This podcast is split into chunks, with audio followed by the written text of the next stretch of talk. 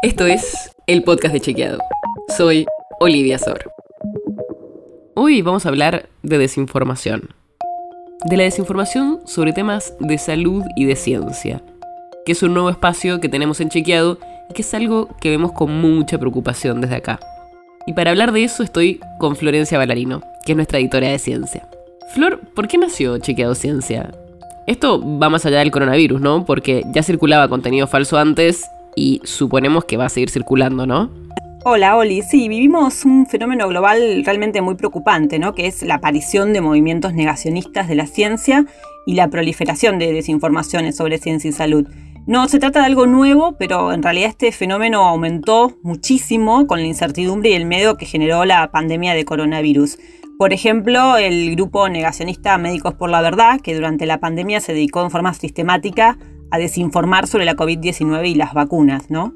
Por eso desde Chequeado decidimos responder a este fenómeno lanzando Chequeado Ciencia para investigar e identificar los principales patrones de desinformación en la Argentina en materia de ciencia, salud y también de ambiente.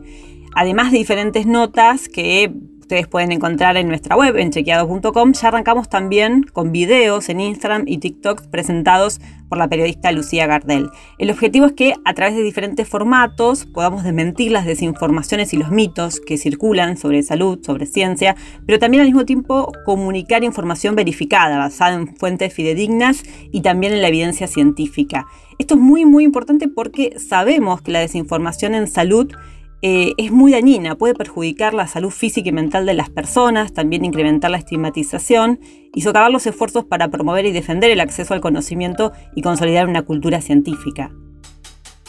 Claro, y justamente para entrar más a fondo con esos peligros que puede traer la desinformación, ¿qué ejemplos hay y por qué pueden ser tan dañinos? Circulan muchos videos y posteos en redes sociales que promocionan diferentes productos y dietas para supuestamente desintoxicar el cuerpo y bajar de peso.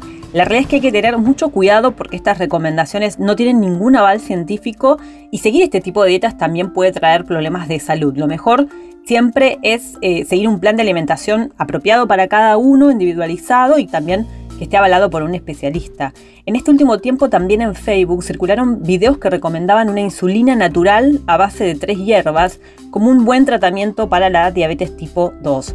Sabemos que la diabetes es una enfermedad metabólica crónica caracterizada por niveles elevados de, glucosa en sangre que con el tiempo puede producir daños en el corazón, los vasos sanguíneos, los ojos, los riñones, por eso es muy importante su tratamiento.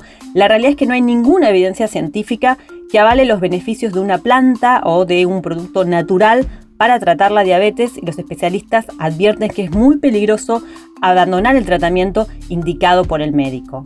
¿Qué recomendaciones deberíamos tener en cuenta para no caer en este tipo de desinformaciones? Sí, hay que estar muy atentos a quienes ofrecen soluciones mágicas, ¿no? Como bajar mucho de peso en pocos días y sin esfuerzo, o quienes dicen tener la cura para tal o cual enfermedad. En la mayoría de los casos solo están buscando un fin económico. Si realmente fuera así, si hubiera un nuevo producto contra la diabetes tipo 2, por ejemplo, bueno, tendría que haber pasado un proceso riguroso de investigación, sus conclusiones haberse publicado en una revista científica y luego contar con la autorización del ente regulatorio, en este caso en la Argentina, del ANMAT. Entonces, siempre hay que tener mucho cuidado cuál es la fuente de la información. Muchas veces estas desinformaciones hablan de tratamientos milenarios o exóticos nombrando a una universidad prestigiosa cuando están haciendo afirmaciones falsas. Y también tener en cuenta que los casos individuales no se pueden generalizar, ¿no? En medicina la anécdota no sirve, sino que se tiene que basar en estudios rigurosos, en evidencia científica. Así que ya sabes, la próxima vez que te prometan una cura con 100% de efectividad basada en una receta milenaria que acaba de reaparecer, desconfía. Fíjate bien qué evidencia hay detrás de eso. Hay mucha desinformación circulando y cuando se trata de cuestiones de salud puede tener consecuencias terribles. Si quieres saber más sobre esto y otros temas, entra a chequeado.com o seguinos en las redes. El podcast de Chequeado es un espacio en el que de lunes a viernes te contamos qué de lo que escuchaste o circuló es verdadero o falso. Te traemos datos para que puedas entender mejor las noticias. Si tienes una idea, algún tema del que te gustaría que hablemos en un próximo episodio, escribinos a podcast.chequeado.com. Y si te gustó este episodio, seguinos en Spotify o en tu app de podcast favorita y recomendanos a tus amigos. Es una producción de Chequeado, producción en colaboración con Posta. La producción está a cargo de Martín Slipsuk y Sebastián Chávez, y la edición es de Nacho Guarteche. Yo soy Olivia Sor. Hasta mañana.